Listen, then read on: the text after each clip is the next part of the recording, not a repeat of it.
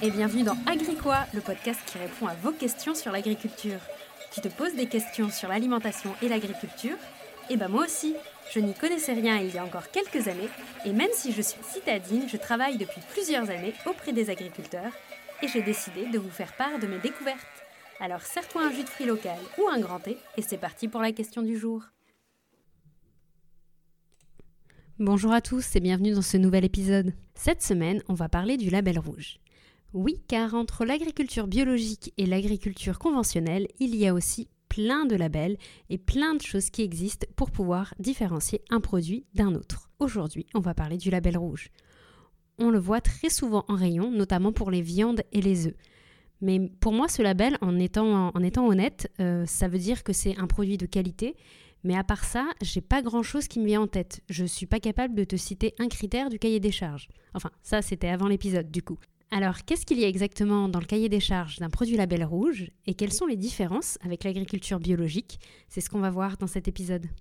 Alors, avant même de parler des critères, qu'est-ce que c'est déjà que le label rouge? Il fait partie du club très fermé des signes officiels d'identification de la qualité et de l'origine. Ça s'écrit S-I-Q-O si tu le recherches sur Google. Dans ce club très fermé, il y a l'agriculture biologique, le label rouge du coup, l'AOP, AOC et IGP, dont on parlera dans un prochain épisode. Et donc ça claque tout ça, mais ça, veut dire quoi concrètement Signe officiel? En fait, les cahiers des charges sont contrôlés et validés par l'État. C'est officiel, quoi. C'est pas euh, comme les euh, élus produits de l'année ou ce genre de choses que vous voyez euh, comme euh, sur les produits, etc., qui sont vraiment du bullshit. Là, c'est vraiment des signes euh, officiels qui sont donc contrôlés. Et en l'occurrence, ils sont contrôlés et validés par l'INAO, l'Institut national de l'origine et de la qualité. Les cahiers des charges sont tous publics et disponibles sur le site de l'INAO. Vous pouvez parfaitement aller regarder, essayer de vous informer euh, sur les, les, différents produits. Si on revient un peu sur le label rouge, c'est un label français qui est apparu en 1960 dans la loi d'orientation agricole à la demande d'éleveurs de volailles au départ. L'objectif visé, c'est toujours le même aujourd'hui, c'est de proposer un produit d'une qualité supérieure par rapport à ce qu'il y a sur le marché. Et par qualité supérieure, on va voir par la suite ce que ça veut dire. Pour être honnête, cet épisode m'a donné du fil à retordre pour analyser les critères. Car là où il n'y a qu'un seul cahier des charges pour l'agriculture biologique, en fait il y en a près de 500 en label rouge. Je vais pas vous mentir, je les ai pas tous regardés. Euh, heureusement pour moi, il y a quand même des conditions de production communes en label rouge par filière et justement, je vais vous donner les euh, grands traits qu'il y a par filière pour que vous puissiez un peu mieux savoir quand vous achetez euh, du poulet label rouge ou des œufs label rouge, ce que vous achetez exactement. Alors pourquoi c'est si compliqué? Pourquoi il y en a 500 alors qu'il n'y en a qu'un en agriculture biologique? Bah, Je vais vous faire une comparaison. Quand un agriculteur adhère à l'agriculture bio, il le fait euh, lui tout seul et vérifie qu'il colle au cahier des charges national.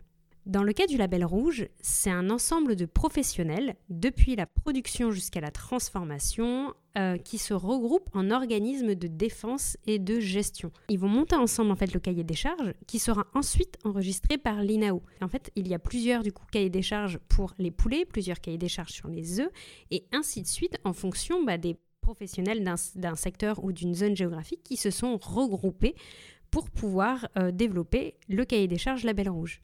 En plus du cahier des charges, ils doivent aussi donner un dossier d'évaluation de la qualité supérieure, c'est-à-dire qu'ils font des contrôles organoleptiques et sensoriels. Et c'est ça la grosse différence avec les autres labels qu'on voit. Ils vérifient la qualité gustative du produit pour qu'elle soit supérieure aux autres. Par exemple, une certaine découpe de la viande, une certaine couleur, une certaine fraîcheur. Pour les œufs, ça va être la couleur de la coquille, ça va être euh, sa taille, son poids, ce genre d'éléments qui vont être euh, notés et étudiés et regroupés dans le cahier des charges. Mais quand même, pour pas que ça devienne n'importe quoi dans ces fameux critères, il y a quand même ces conditions communes de label rouge. Donc si on regarde le cahier des charges de la volaille, du, poulet qui est souvent le plus connu euh, en label rouge, il y a plusieurs critères qui sont intéressants. La surface utilisable en bâtiment d'élevage, elle est de 400 m2 contre 1200 à 2000 m2 dans les élevages euh, classiques. Pour la densité de poulet, c'est de 11 au mètre contre 23 au mètre carré il y a obligation d'avoir un parcours extérieur, il y a également une densité d'animaux euh, signalés, et euh, son développement doit être de minimum 81 jours contre 38 jours dans les élevages classiques.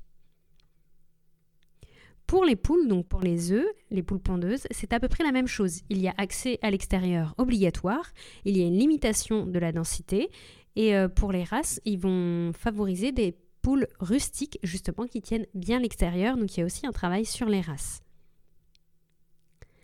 Si on passe sur les bovins, le pâturage, donc c'est-à-dire l'accès à l'extérieur, l'accès à l'herbe, est de minimum 5 mois de l'année. Donc c'est accès extérieur obligatoire et ça doit durer minimum 5 mois.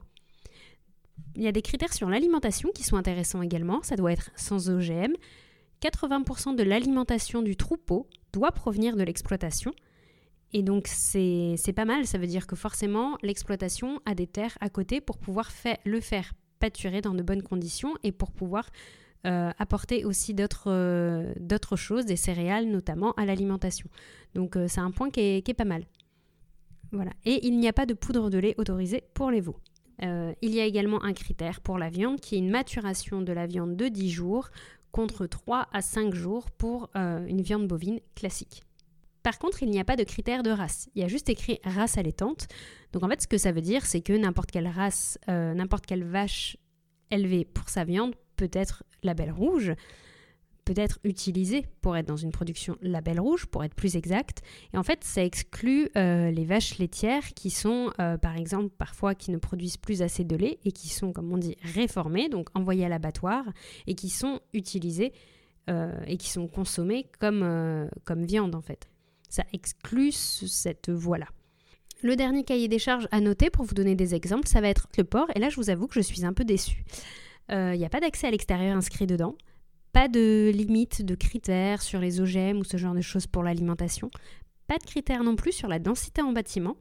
Les seuls points de distinction euh, qu'on peut signaler sont l'âge à l'abattage, qui est de 182 jours contre 170 jours, et la capacité d'épandage sur les surfaces de l'exploitation, qui doivent être d'au moins 40% des effluents d'élevage. Pour que ce soit un peu plus clair, en fait, ça veut dire que les exploitations ne peuvent pas juste être un bâtiment avec les porcs dedans. Il faut qu'autour, il y ait des champs euh, cultivés sur lesquels ils puissent épandre eh bien, les, excréments de porc, donc le lisier, ce qui s'appelle les effluents d'élevage. Et ce n'est pas le cas de toutes, les, de toutes les porcheries, loin s'en faut. Alors si on fait un petit résumé de ce que c'est le label rouge, il y a accès à l'extérieur pratiquement tout le temps. Pour les poulets, les vaches, les œufs, c'est dedans. Il y a toujours une limitation des densités. Il y a une prise en compte des races dans le cas des poulets et des poules. Il y a la qualité sensorielle, donc c'est ce que je vous expliquais avant. Il y a vraiment des analyses sur euh, le goût, la texture, ce genre d'éléments pour avoir un produit final qui est de, de, bonne qualité, de qualité supérieure. Et un point dont je n'ai pas parlé, mais qui est également dans le cahier des charges, il y a la durée de transport qui est limitée. Par exemple, pour les porcs, ils doivent être transportés maximum 6 heures contre 8 dans la législation. Donc c'est aussi un point sur le bien-être animal qui peut être intéressant. Alors maintenant, qu'est-ce que ça n'est pas ou quelles sont les failles plus exactement? Bah, Déjà, comme vous pouvez le voir, il n'y a pas d'harmonisation globale. Donc il faut y aller par produit et je peux comprendre que tu n'as pas toujours le temps de te farcir 500 euh, cahiers des charges quand tu es dans le rayon de supermarché. Et euh, donc du coup, c'est aussi pour ça que je vous donnais les critères communs, mais je trouve ça assez fou euh, qu'il y ait de tels écarts entre le port et le cahier des charges commun du port et les autres cahiers des charges, par exemple. Après, bah, par curiosité, je suis allée voir des produits label rouge euh, de port. Et chacun va rajouter des critères. Donc, euh, je ne vais pas vous citer de nom, mais il y en a qui vont mettre justement litière en paille pour qu'il y ait quand même pas seulement du béton.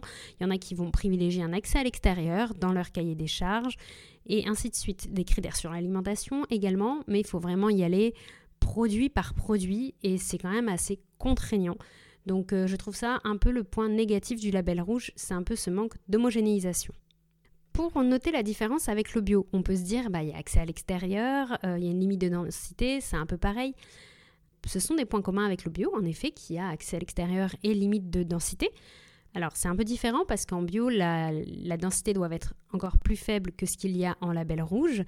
Et ensuite, euh, il y a tous les critères qui sont dans l'agriculture biologique, à savoir que l'alimentation donnée aux animaux doit être d'origine euh, biologique, enfin, issue de l'agriculture biologique. Et donc, du coup, ça a vraiment des critères, des contraintes de labellisation déjà en agriculture biologique. Donc voilà, par contre, le label rouge, lui, a des critères sur la qualité sensorielle et la durée de transport, ce qu'il n'y a pas dans l'agriculture biologique. Et hum, pour vous donner un petit mémo, si ça peut vous aider, pour voir un peu mieux les différences, le bio en fait va s'attacher avant tout à euh, l'environnement. Donc ça va être par exemple l'interdiction des produits chimiques de synthèse, une agriculture, l'alimentation et les produits utilisés qui doivent être labellisés en agriculture biologique. Donc ça va être vraiment de contrôler tout ce qui arrive sur l'exploitation, que ce soit labellisé bio. Le label rouge va privilégier le goût du produit, donc dans le sens sa qualité sensorielle et également le bien-être animal dedans parce que la densité et euh, l'accès à l'extérieur comptent pour la qualité du produit, cela va de soi. L'AOP, dont on parlera une prochaine fois, s'attache, elle, au territoire, à vraiment valoriser le territoire et l'origine du produit qu'il n'y a ni dans le label rouge, ni dans le bio. Donc en fait, tous ces critères, euh, enfin tous ces signes officiels de qualité et d'origine sont assez complémentaires, je trouve, et ça va dépendre en fait à vous, de vos valeurs, euh, de savoir quel produit vous souhaitez acheter. Par exemple, vous allez avoir beaucoup de viande, label rouge, vous allez avoir beaucoup de fromage, AOP, pour avoir une attache de territoire plus forte. Et le bio va se retrouver un peu dans tous les produits parce que ça va être une forme d'agriculture particulière donc ça va dépendre vraiment de votre choix personnel encore une fois. J'espère que cet épisode a pu vous aider et on se retrouve la semaine prochaine avec un nouveau sujet. Bonne journée